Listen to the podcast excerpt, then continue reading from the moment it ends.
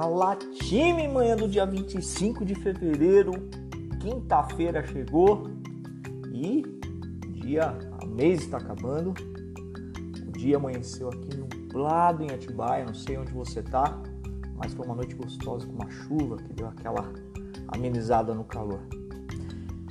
Vamos para a palavra? E se você recebeu essa mensagem, lembre-se, alguém te ama muito ou você faz parte de um time de pessoas que ajudam pacientes de doenças raras a conquistar seu medicamento chamado Global Pharma Services. Enviando, pois, Josué de Jericó, alguns homens a Ai, que está em junto Bet-Avém, do lado do oriente de Betel, falou a eles: Subi e espiai a terra.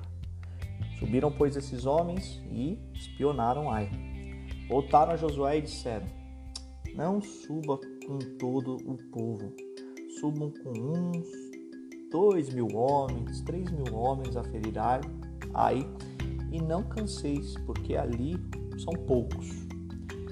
Então subiram lá, os três mil homens, e adivinha, sou eu concluindo aqui, fugiram diante dos homens de Ai. E os homens de Ai feriram deles os trinta e os perseguiram desde a porta até Sebarim, e os feriram na descida. E o coração do povo se derreteu como se fosse água. Então Josué rasgou suas vestes e se prostrou em terra sobre o seu rosto perante a arca do Senhor até a tarde. Ele e os anciões de Israel fizeram isso e deitaram pó sobre suas cabeças. Você já tomou uma decisão baseada na opinião do outro? Já aconteceu isso com você ou não? Já aconteceu contigo da possibilidade de você estar tá pronto para agir e alguém chega para você e fala assim: Olha, vê bem, hein? Não é bem isso, não, hein? Você tá olhando errado isso aí, hein? Ou dizer o seguinte: Você tá pronto para tomar uma decisão de ajudar o outro, e aí sua família ou alguém muito próximo fala: Cara, não é o momento, presta atenção. Olha só, eu não tenho problema nenhum de falar isso. Você deve buscar conselho na multidão dos sábios. A Bíblia nos orienta para isso. Mas muitas vezes nos esquecemos de algo muito, um princípio muito básico antes de você buscar conselhos de pessoas. Que foi o que não aconteceu com Josué uma vez na história dele, que está nesse capítulo 7, nesse versículo de 4 a 10. Josué não buscou o conselho do Senhor. E deixa eu deixar muito claro algo aqui para você. Eu sei que é um pleonasmo deixar e deixar claro, mas eu quero que você entenda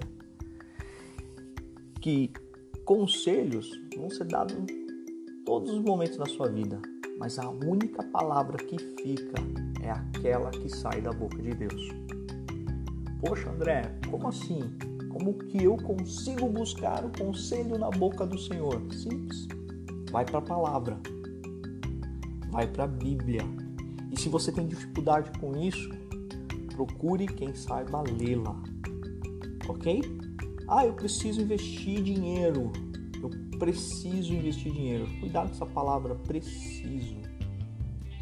A única coisa que você precisa são de três coisas, são somente Deus, a salvação em Cristo Jesus e, obviamente, o amor dele. O restante, amigo, minha amiga, você não precisa. É um desejo. Porque se você tiver Deus, ele já prometeu em sua palavra que você vai ter o que comer, o que vestir. E isso, para nós, já basta para sobreviver. Você não precisa de grandes carros, grandes casas, um iPhone, não precisa disso. Se você olhar para a palavra de Deus, você vai entender que você precisa ser amado.